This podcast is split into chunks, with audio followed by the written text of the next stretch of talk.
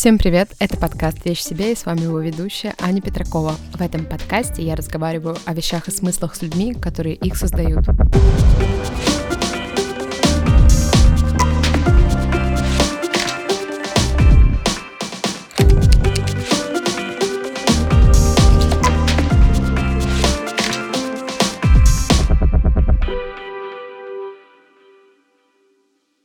Всем привет! Это новый эпизод подкаста, и он должен будет выйти 6 декабря. Я поражаюсь себе, что, несмотря на то, что уже начинается предновогодняя суета, мне удается делать и выпускать эпизоды вовремя. А, считаю это своей маленькой победой. Вот, надеюсь, кстати, что у вас э, тоже есть предновогодняя суета, которая не мешает вам, тем не менее, делать что-то, что вам нравится, и что вы не совсем, не совсем еще ненавидите этот декабрь. Тем не менее, если у вас именно такой декабрь, и вам хочется все бросить и поскорее откинуться на новогодние праздники, то я думаю, что этот эпизод вообще-то может стать отличным переключением между ворохом всех дел, потому что он вообще-то не очень большой, но зато очень смешной и легкий. В этом эпизоде я разговариваю с основателем архитектурного бюро и дизайн-студии Фактуры Factory Станиславом Южиным. Станислав также делает много разных проектов, но в подкасте мы с ним говорим про фактуру Factory и еще про один его проект, который называется Шими. Это проект э, с разными яркими объектами и особенно запоминающимися табуретами таких текучих форм. Так получилось, что мы со Стасом встретились, чтобы поговорить про его проекты, про то, как они устроены, какие задачи они решают, как э, в них налажены процессы. Но, видимо, такой настрой у нас был, что мы проговорили еще много разных личных историй. Поговорили со Стасом о том, как и почему ему важен вообще высокий рабочий темп, как ему удается заниматься разными проектами и почему он вообще занимается таким большим количеством разных проектов, о его пути к тому, кто он есть сейчас, и о его осмыслении вообще своей деятельности, и о каком-то самоопределении. Мне кажется, получился очень искренний э, диалог не только про бизнес и делишки, а в том числе и про какие-то личные истории, личную точку зрения и личные причины делать так, а не иначе. Перед тем, как приступить к прослушиванию эпизода, отдельно мое обращение к тем, кто слушает подкаст на Apple подкастах поставить оценку подкасту, потому что сейчас у подкаста 83 оценки. Я очень хочу добить до сотни хотя бы в этом декабре. А если э, получится до двух сотен, то будет вообще супер, конечно. Вот, судя по статистике, э, большая часть слушателей слушает подкасты все-таки именно в приложении Apple. Это очень просто сделать. Вы заходите на страницу подкаста, листаете вниз, и под всеми выпусками будет возможность поставить 5 звезд. Поставьте, пожалуйста, моему подкасту 5 звезд. Я буду супер рада, и это очень поддержит подкаст, так как э, тогда он будет гораздо заметнее на подкаст-площадке. И, конечно, поддерживайте подкаст на платформах Boosty и Patreon. Я буду благодарна вашей поддержке, и подкаст в том числе существует именно благодаря ей. Больше не буду вас отвлекать. Приступаем к прослушиванию нашего интервью со Стасом. Привет, Стас. Очень рад, что ты пришел, что мы наконец состыковались. Мне кажется, год прошел спустя вообще а, ну нет, не год, но почти год с моего первого предложения записаться. Вот, очень рад, что ты здесь. Привет, Аня. Тоже очень рад, что я добрался, наконец-то. Это сложное время. Я, наверное, начну с такого вопроса. Вот я с тобой, за тобой слежу в Инстаграме, и я смотрю, что ты на самом деле делаешь очень много, и ты как будто бы ведешь супер насыщенную такую профессиональную жизнь, причем разностороннюю. Как ты себя вообще позиционируешь? Типа вот кто ты? Ты предприниматель, ты дизайнер, ты какой-то стартапер, может быть? Есть ли у тебя какое-то вообще представление об этом? Это очень хороший вопрос, но он скорее через моего психолога должен задаваться. Потому что я сам пытаюсь разобраться сейчас, типа, кто я на самом деле. Потому что действительно очень много, типа, проектов и профессиональных, и непрофессиональных, и личностных. И все это ну, как бы достаточно сложно как будто бы вывозить. Но если говорить про профессиональный, ну, наверное, я больше себя отношу к продюсеру. Mm. Или к жонглеру. Мы что, примерно близко вообще это очень. Ну да. Ну, короче, да, какой-то, не знаю, отбитый стартапер, наверное, что-то такое. Угу. Класс, мне нравится. Ну, а давай теперь тогда поговорим вообще про фактуру. Расскажи вообще про этот проект. Потому что я, когда готовилась к записи, я листала Инстаграм, чтобы понять, когда вообще это началось. Я все листала, листала, думала, ё но когда там уже начало. Вот, и интересно, как это началось и как, что это началось? Фактура началась в 2015 году. Ну, вообще зачатки у нее были еще раньше. Вообще она называлась изначально «Столярка». И как вообще она произошла, я сам не понял.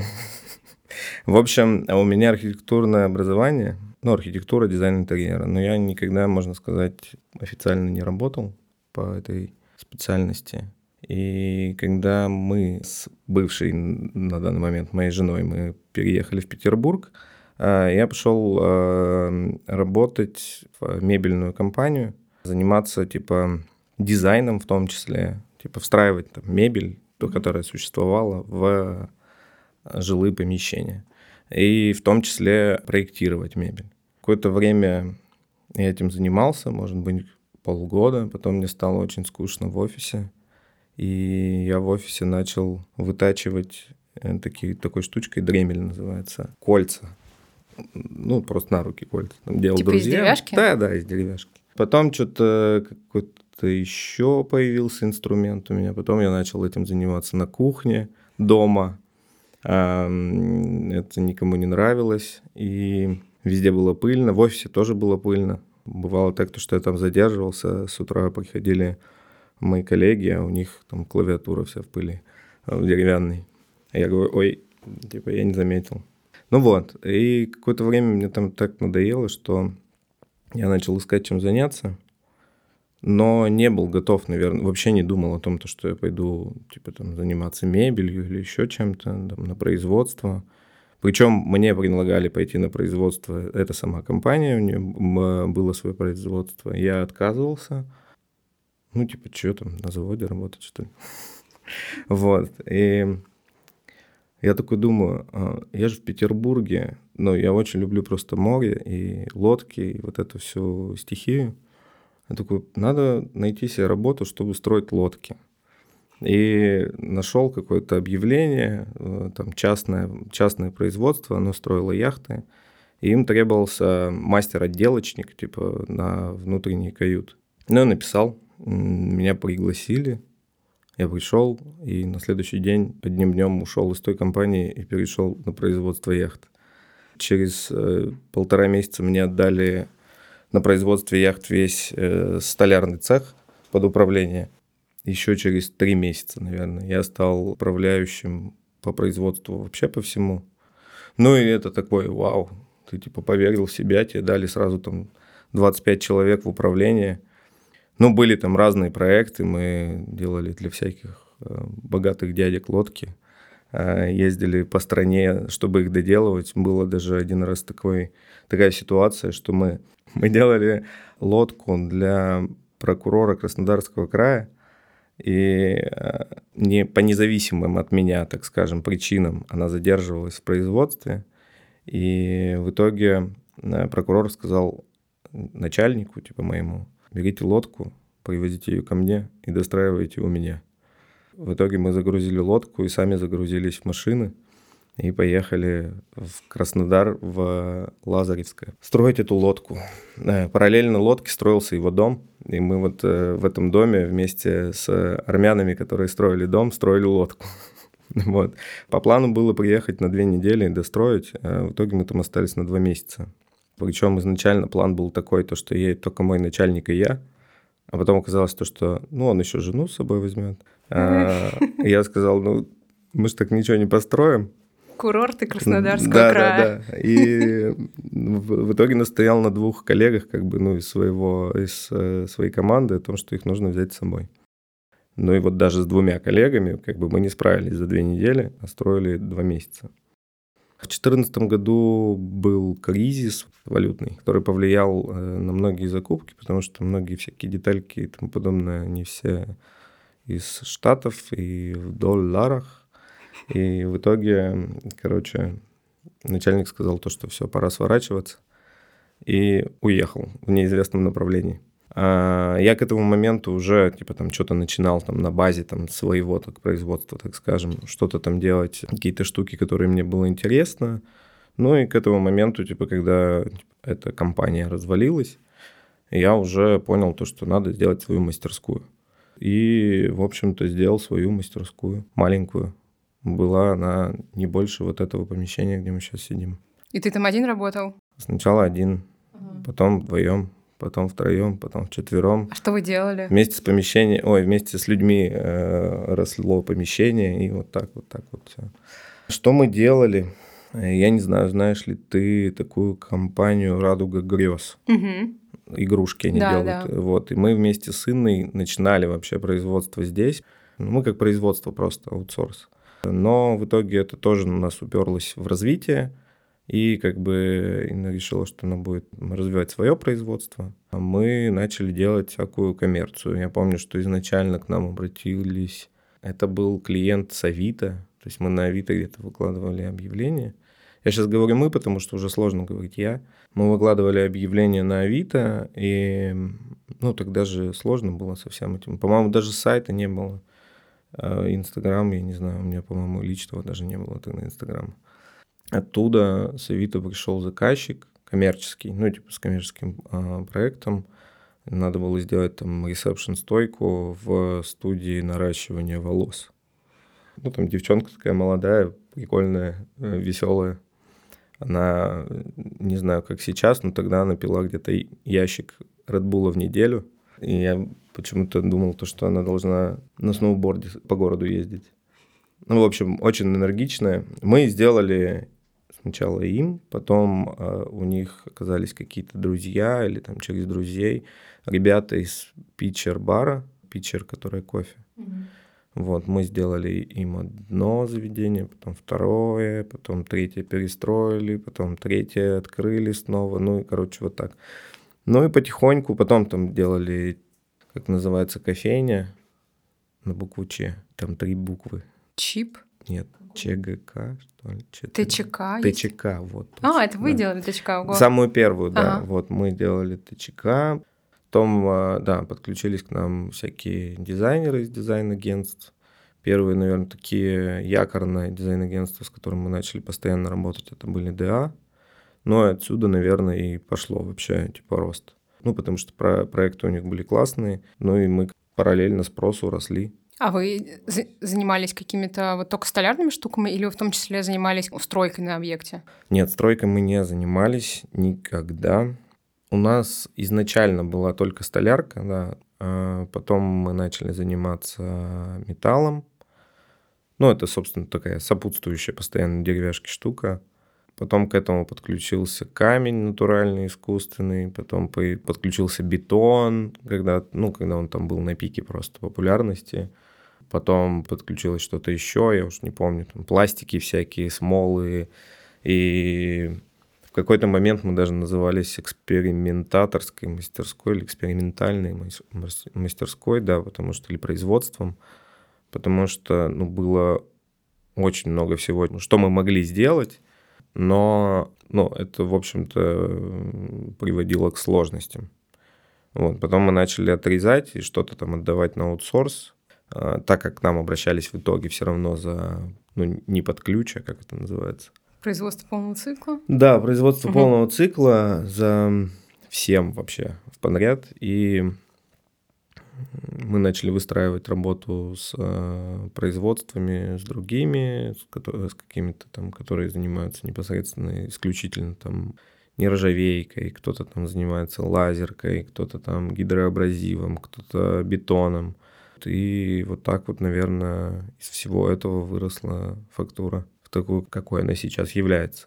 Угу. Сейчас у нас три цеха, нет, четыре. Это первый это столярный, э, второй это металлосварка, ну то есть э, слесарный, а, ЧПУ цех, ну и малярный цех. У нас был еще по камню цех, э, в том году мы его перевезли, так скажем, Наш мастер э, подключил еще мастеров, они отдельно сейчас делают, развиваются тоже отдельно, но мы с ними как бы существуем вместе. Угу. Вот для нас есть спеццены, у нас там все настроено, все понятно и так далее. Угу. Ну и таких производств как бы много, действительно, с кем мы работаем. А ваше производство находится в Петербурге? Да, находится в Петербурге.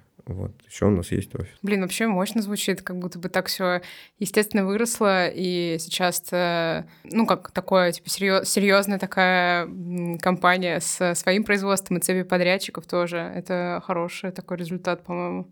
Но ты вот говорил, что вы работали с кучей разных материалов. Это же, ну как, вы сами учились работать с этими материалами, или ты искал каждый раз мастеров, которые вот были спецами в этих э, материалах? По-разному было. Где-то мы и сами учились, где-то мы искали мастеров. Просто часто к нам обращались за такими изделиями, которые отказываются кто-то там выполнить. Говорит, что, говорят, что это невозможно. Вот, или там это не получится, или там мы просто не будем делать, или это будет стоить там, я не знаю, баснословных денег. А нам было всегда интересно. Ну, и как бы сейчас интересно. Да, сейчас, наверное, больше таких моментов, когда мы все-таки думаем. А тогда мы не думая могли брать. Вот, и такие, блин, ну это ж классно, это ж, э, блин, это ж такой опыт, э, нужно обязательно сделать. Вот, и все, и потом до крови из глаз, в общем, мы делали. Ну, потому что сдать там тоже изделие, которое, ну, совсем никакое, как бы невозможно. И приходилось там допиливать. Все это, конечно, имеет свои вытекающие последствия всего этого, но по-другому, наверное, не было бы фактуры и вообще того, чем мы занимаемся. Сейчас вообще сколько в фактуре человек вообще работает? Сейчас не так много работает человек, сейчас работает 7 человек в фактуре. Это типа совсем мало. То есть раньше у нас на производстве могло быть 25, но в последнее время, ну так скажем, э, в связи с какими-то ситуациями в городе, в стране, в мире, а, немножко все поменялось, и Поэтому сейчас работает 7 человек. Но сейчас вот мы как раз пересобираем, потому что спрос э, действительно после лета, к концу лета, типа, очень сильно поднялся. И я вообще сам ничего не понимаю, что происходит, потому что мы достаточно долго не занимались тем же самым Инстаграмом или там сайтом. Сайт мы вообще в том году переделали, и у нас полностью, ну, мы его перенесли там на другую платформу, и все, и у нас вся индексация слетела, короче, и mm-hmm. он вообще не индексировался, его было очень сложно найти. Сейчас, может быть, он снова начал расти, э, и очень много звонков, очень много типа запросов и с сайта, и в Инстаграме что-то происходит непонятное, там по 40 подписок в неделю, как бы просто так, хотя мы там вообще он ну, как бы достаточно мертвый. Так мы, знаешь, поддерживанием занимаемся ага. только, и все, аккаунт. А вот все это время ты в фактуре, ты занимался чем? Ты был как руководитель производства, или ты что-то проектировал, или ты следил только за, там, не знаю, общался только с заказчиками и следил выполнение на проектах? Я же жонглер, а, поэтому я делал все. И на производстве в том числе. Что-то руками даже ну, доводилось делать. Ну, не всегда, не на постоянку. Тут вот э, приходится э, жонглировать больше приоритетами и своими ресурсами, потому что, ну, часто они тоже очень кончаются. В общем-то, да. Ну, наверное, приходилось делать все. Ну, последние года два, наверное, я пытаюсь выйти из оперативной работы, но это тоже достаточно сложно, потому что Тут либо ты признаешь то, что ты отпускаешь, и все начинает меняться, не всегда так, как ты хочешь, либо тебе приходится контролировать всех. Вообще фактура это очень похоже, знаешь, со стороны на, на кофейню. В плане того, как э, выстраивается общение. То есть э, в командах, типа там в, в людях, друг между другом. Потому что всегда было желание создать команду, типа, которая, блин, прямо сильная, классная. Всегда были какие-то мероприятия, там, внутренние, имеется в виду, корпоративные э, супер веселые, типа там, я не знаю, на производстве устраивались э, техно-рейвы и тому подобное, там, с э, дымовыми завесами и всему подобным, там, танцы на форматном станке и тому подобное. Вот, и всегда это было очень классно, но все упирается в людей сложно либо удержать типа хороших специалистов хороших людей вообще, либо сложно как бы совмещать хорошего специалиста с хорошим человеком одновременно. Ну, короче, много нюансов. Почему я сказал с кофейней? Потому что в кофейне, как мне кажется, ну, в таких вот э, небольших бизнесах, типа там общепита, всегда стараются создать, типа, классную команду.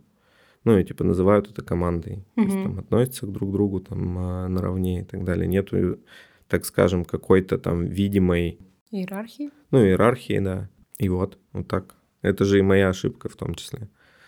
То есть, ну, изначально, если бы я сейчас строил там фактуру, я бы ее строил немножко по-другому. Мгм. Ну, мне кажется, не стоит к этому относиться как к ошибке в плане, это просто вот так все сложилось. Ну, в Да- смысле, да, тогда ты, это скорее опыт. всего, делал то, что ты мог делать тогда, по максимуму. Да, да, Вот. да. Это вопрос психологу.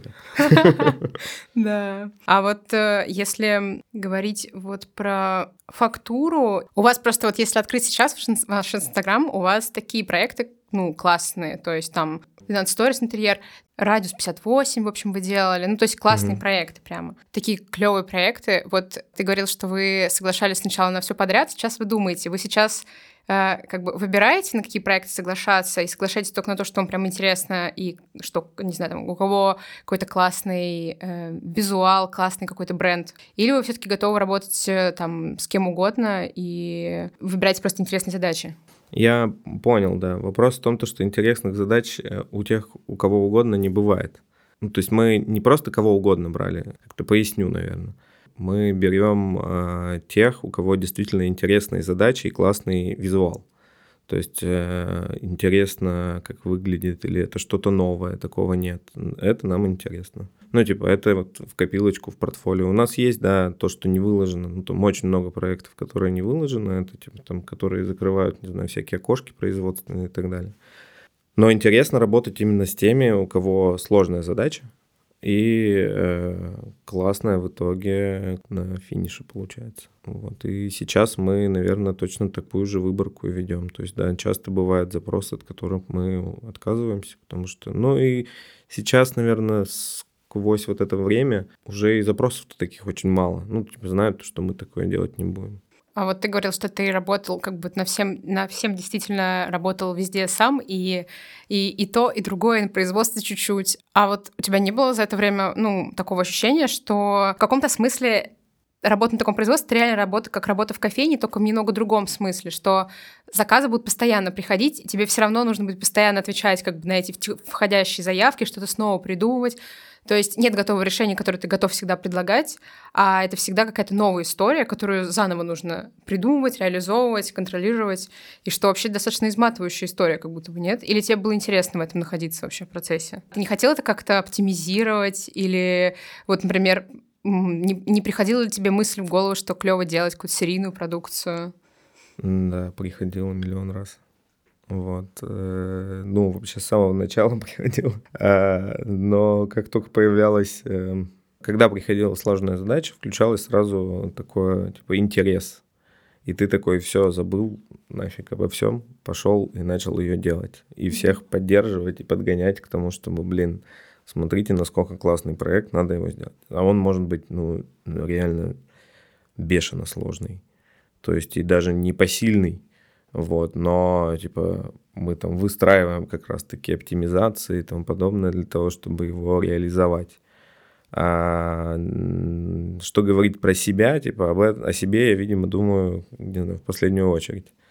А, В общем, тяжело это, да. Но вот проект Shimmy Shapes, он вышел не из желания как, как-то э, делать что-то, что можно поставить на поток. И вот как один раз изобрести что-то, э, отработать способ производства и производить. Вообще, Shimmy Shapes появился в 22 году, и 22 год был самым, несмотря на все потрясения, которые происходили, типа, вообще в мире, и, но он был самым продуктивным за все время, типа, фактуры, и за, за все время, наверное, существования меня. Потому что в 22 году появился проект, когда мы решили с художницей, с Дашей Сурмой сделать стулья, э, маленькие стульчики из э, керамики, но типа там подвижные, такие природные типа изделия. И мы вообще придумывали, что это за проект по- поэтапно. Ну, типа изначально, о, идея, давай сделаем мерч. Была такая. Мы нарисовали мерч, оттуда родился стульчик. А, Я говорю, надо сделать его живым. Ну, типа, делать его мебелью, как бы, ну, как будто бы это, ну, и так мы этим занимаемся. Давай сделаем, типа, не мебелью, а какой-нибудь там статуэткой. А, керамика. Вот, сделали керамику. Потом подумали, что с этим делать дальше. Решили снимать. Пошли к ребятам Катон Студия. Вместе с ребятами Катон Студия еще больше открыли. Organic Utility такой проект. А, но он больше артовый. В итоге мы сделали там серию 3D э, стульев, серию видеороликов, э, выложили это на OpenSea, это все NFT-шки, и провели первую выставку, потом нас позвали на вторую выставку, Интересно, что на вторую выставку нас позвали в Нижний Тагил, но там какая-то, ну, типа те люди, которые, наверное, галерейные, типа ребята, они разбираются. Там какая-то супер э, галерея, который, у которой там 80 80% типа, клиентов, я не знаю, или покупателей, это все, типа, там, ну, штаты, Нью-Йорк. Типа она очень известная, там куратор очень, типа, известный и тому подобное. Вот, но мы тогда них и не доехали, опять же, понятно по какой ситуации, из-за какой ситуации. И вот как бы это был первый проект, потом параллельно ему, да, когда началась у нас э, появилась идея типа сделать свою линейку мебели. А почему-то было такое ощущение, что нужно делать типа вообще супер дешевую. Типа, на тот момент мы уже видели то, что появляется много типа ребят э, вокруг локальных, которые там делают мебель ну, как будто бы стул там за 14-15 тысяч нас немножко пугал. Ну, и типа, мы такие, блин, надо сделать стул за 6.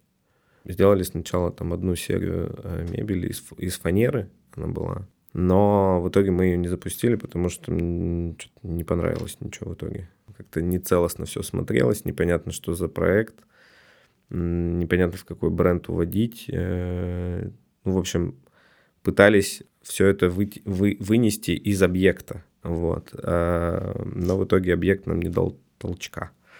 И так появилась э, дальше поиск, так появился Шими. Вот. Э, Шими Shapes это уже такое его...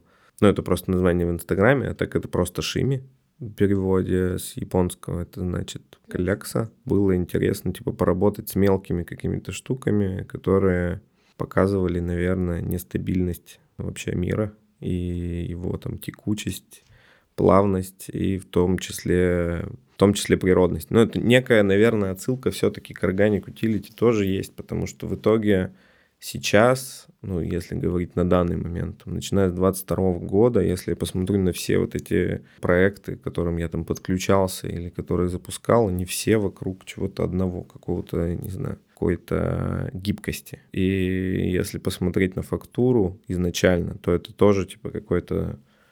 Но это тоже все про гибкость. Вот, потому что это и гибкие условия, гибкое сотрудничество, гибкий подход типа ко всем и, и так далее. Не знаю, может мне нужно было просто... Если бы я, может быть, танцевал изначально, то, может, у меня бы все было вот одним проектом. Блин, хорошее сравнение. Кстати, ты вот с психотерапевтом нашел? Нет, да я сам себе психотерапевт, честно говоря. Я очень много анализирую и, и думаю, размышляю последнее время, типа, о себе в том числе. Потому что так или иначе, это, типа, все я. Я понимаю то, что я открываюсь через проекты, и хочется понять, что я там пытаюсь в них рассказать-то в итоге. Вот, так как я не могу этого рассказать четко, типа, и спозиционировать так, то, видимо, хоть сквозь проекты понять. Ну, просто говорю, вот за последний год, ну, вот все проекты, они все про какую-то плавность, текучесть, типа, весь, весь визуал и внутреннее наполнение тоже про это. Угу. Блин, это клевое наблюдение. Мне кажется, это, это такое, мне кажется, должно было быть приятным осознанием, когда ты немножко понимаешь, про что это вообще все. Да, только к чему? Ну, это уже другой вопрос, мне кажется. Да. Если тоже посмотреть э, в Инстаграм Шиме, вы делали коллаборацию с Nothing Fancy. А, что для тебя вообще коллаборация? Для меня почти любой старт — это спонтанность. Типа это просто какой-то там вот где-то, знаешь, сзади вот так вот э, под корочкой там начало вибрировать. Я такой, о, а давай сделаем. И все, а потом уже невозможно остановиться, и ты такой, блин, да, да, надо, надо допиливать, надо делать, блин, уже как бы и как будто бы не хочется, ты понимаешь то, что, ну, бывает так. но в итоге делаешь, и это кому-то нравится. А есть какие-то планы вот дальше, может быть, насчет каких-то других коллабораций или вообще развития этого проекта? По Шими? Угу. А, есть. Сейчас мы занимаемся его пересмотром. Поняли, что мы стартанули, да, вроде как бы все хорошо, есть куда расти. Вот, но понимаем, что достаточно нецелостно э, смотрится сам бренд. И немножко сейчас пересматриваем типа, идентику и так далее. Там все останется то же самое, типа, заложенное в ценностях, наверное, но э, вот подачу мы немножко пересматриваем, потому что ну, мы начинали одной командой это делать, сейчас у нас команда поменялась. Такие вот дела. А вот судя по твоим всем проектам в таком большом количестве, э, можно ли сказать, что больше всего тебе нравится вот давать какой-то импульс и реализовывать его? Или, может быть, это что-то еще, не знаю? Да, ты права абсолютно, что мне больше всего нравится давать импульс, доводить до какого-то типа состояния и потом немножко отходить типа на задний план, mm-hmm. смотреть, как это развивается, ну и так аккуратно настраивать. И, наверное, поэтому и я говорю то, что это похоже на какое-то стартаперство.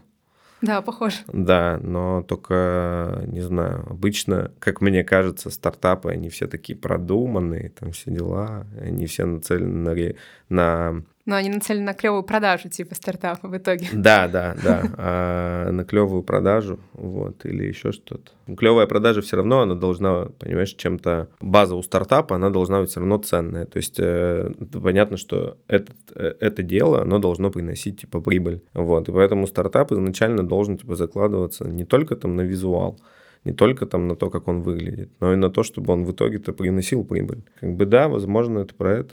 А вот при таком количестве и коллабораций, и идей, и сотрудничестве с разными людьми, которые умеют разное, сталкивался ли ты с тем, что тебе там хочется себя попробовать как, не знаю, как художник или граф-дизайнер, или, может быть, уйти в какую-то, не знаю, может быть, танец в тот же самый? Или тебе все таки достаточно комфортно в том, что ты делаешь, и тебе нравится в этом развиваться? Если бы мы были знакомы ближе, допустим, были бы там близкими друзьями, ты бы, наверное, поняла, что тут все есть. Типа я и танцую, и у меня есть и картины, и много-много всего еще. Ага. Вот, просто, ну, это такое, типа, это про меня, и мне, вот, вот, опять же, это все, что касается, типа, про меня уже такого более личного. Мне кажется, то, что это мало кому интересно. Но это, опять же, вопрос ко мне и к моему психологу. Да. Вообще, конечно, хочется, да. Хочется, я не знаю, жить на побережье, смотреть в большое панорамное окно в своей мастерской и, не знаю, танцевать и рисовать одновременно. И больше ничего не делать. Но, не знаю, не хочется сойти с ума, в конце концов. Но мне кажется, что если я буду жить такой жизнью, я сойду с ума. И опять же, если я остановлюсь, я сойду с ума. Вот, поэтому как будто бы здесь вот много всего. Но вот нужно сейчас что-то пересматривать себе. Мне так интересно, что у меня почему-то большая часть, э, точнее, именно парни в подкастах больше всего говорят про терапию. Постоянно, вот уже последние пять, наверное, эпизодов обязательно какой-нибудь парень скажет, что про своего терапевта или про терапию. Это очень интересно. Но мне кажется, парни гордятся просто. Да, да, да, да, что я терапия. Да, да, что типа, раньше это была такая запрещенка, а теперь такое, а у тебя есть терапия? Ну, где-то есть. А что тебе больше всего, ну, как не нравится в твоей работе? С чем тебе тяжелее всего справляться? Мне не нравится рутинность. Ну, когда все сводится к тому, что ничего нового не появляется. Ну, это, в общем, так понятно, наверное. Вот. Э, мне не нравится заниматься исключительно чем-то одним. Ну, в плане того, то, что я понимаю, там есть там и финансовая часть, есть там еще какая-то. Я не могу, типа, сидеть и просто там постоянно отвечать за финансовую часть. Мне хочется типа, ее один раз настроить, потом корректировать. А, ну и также там типа по всем остальным. Это как будто бы все, да, не про фактуру, если честно, потому что сложность фактуры именно в том, то, что каждый проект, каждое изделие это новое что-то. Mm-hmm. И ты типа ты не можешь ничего отстроить, ты не можешь ничего оптимизировать, и тебе нужно все постоянно по новой делать каждую минуту, потому что параллельно может идти, я не знаю, 5 проектов, а, и в каждом проекте может быть там по 60 изделий. Они все разные. 300 изделий как бы нужно менеджерить. И Я не знаю, как это устроено, но я понимаю, что с точки зрения интуиции, наверное, она у меня очень хорошо работает. И интуитивно мне понятно, что делать. И поэтому я, типа, очень быстро могу переключиться, там, кого-то подключить и сказать, что там нужно сделать здесь или там. Даже человек, который там сидит, завис и не понимает, что дальше не делать, типа, я почему-то всегда нахожу решение. Но меня просто вот из-за этого и не хватает. Потому что в итоге я закрываю все любые, типа, дыры во всех проектах, и не только в своих. О чем вообще был вопрос? Почему я опять про себя говорю? Что тебе больше всего не нравится или в чем тебе тяжелее всего? Тяжелее всего мне с собой. Тяжелее всего выстраивать границы, наверное, во всем этом. Это действительно сложно, где, где ты можешь сказать нет, а где действительно твоя помощь, как бы, ну, без твоей помощи не справится. В этом пункте тяжелее всего. Поэтому мне тяжело работать с людьми, поэтому я работаю с людьми. Такой противоречивый. Да, да. Блин, очень любопытно, конечно, как ты с этим справляешься. Ну, в плане, что ты, ты понимаешь, что тебе тяжелее всего, и ты как бы туда и идешь. Но при этом ты говоришь, что тебе интересно делать разное, и, по сути, твои проекты, они, ты и доказываешь, что тебе действительно интересно делать разное. А у тебя есть, э, может быть, любимый твой проект? Ты вообще их как-то так разделяешь внутри себя? Это очень сложный вопрос. Любимый мой проект, который мы сделали, не, вообще Или, вот у тебя вот среди всех твоих проектов. Среди, мои, э, среди моих проектов. Да, да. Нет любимых. Ну, есть типа... Нет потен... любимчиков. Да, есть потенциально те, которые мне сейчас интересны больше, чем другие, но я понимаю, что это временно. Э, либо есть потенциально те, которые нуждаются, типа там в моем присутствии больше. А вот где ты ищешь вообще силы, э, вдохновения? Если для тебя этот термин не очень приемлем, то, может быть, не знаю, энергию какую-то для того, чтобы что-то создавать новое, чтобы придумывать новое? Ну, как будто бы в других проектах. Ну, типа, это я, я буквально недавно заметил то, что, блин, я устаю в одном проекте. Ну, вот у меня там, допустим, сейчас есть там а, полноценных три проекта, да, где ну, нужно быть постоянно mm-hmm. включенным.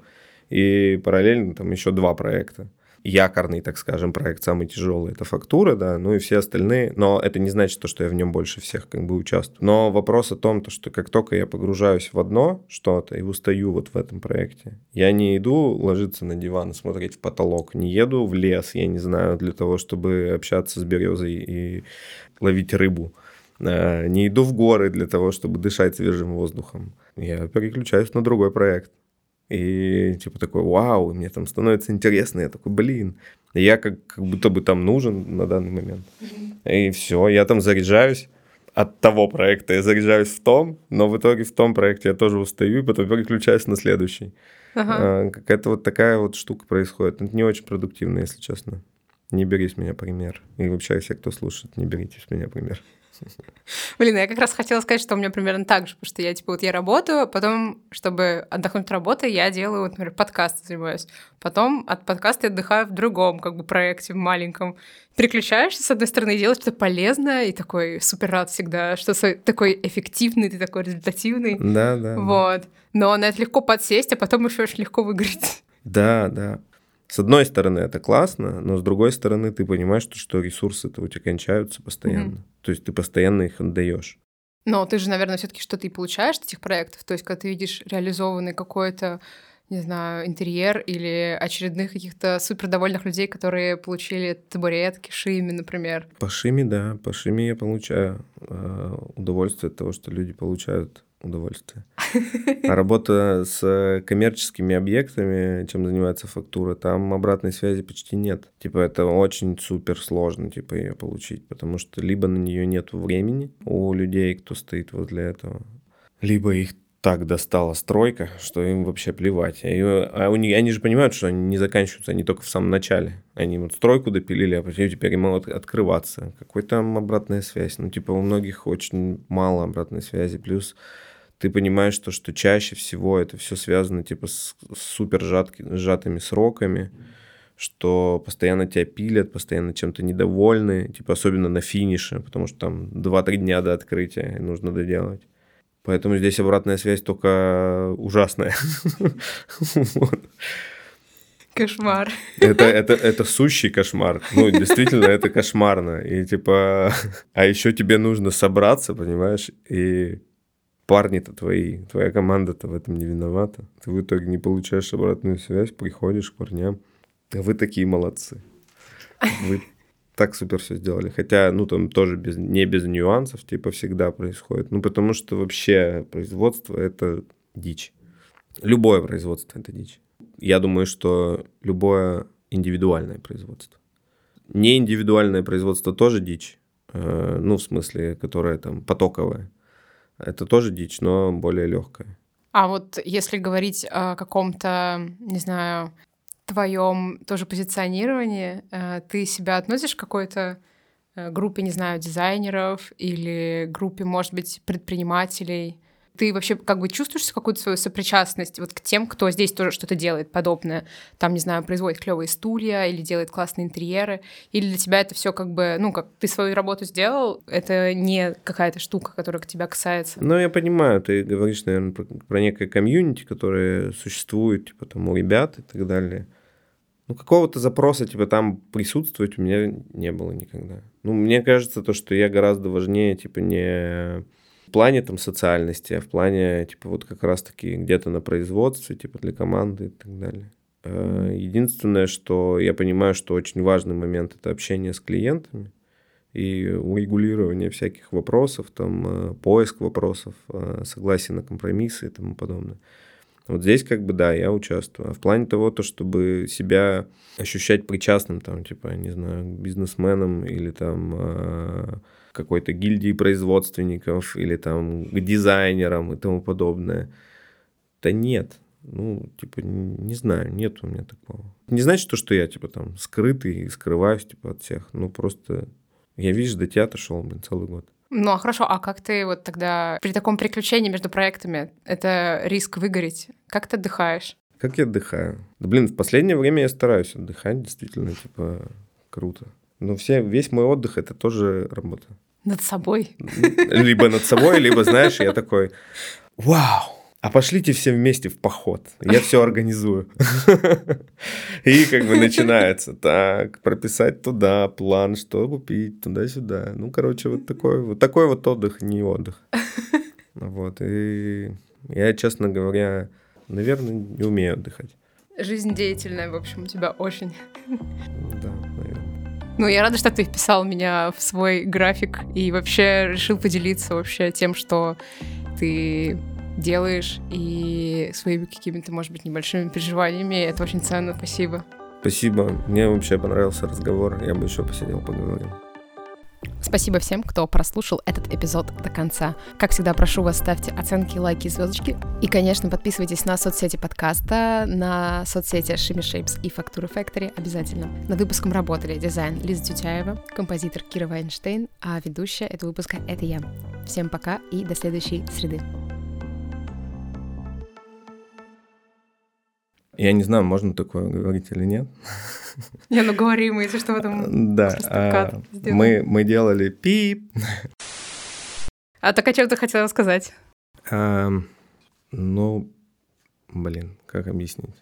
В общем, а, блин, у меня сейчас был, у меня сейчас дежавю случилось.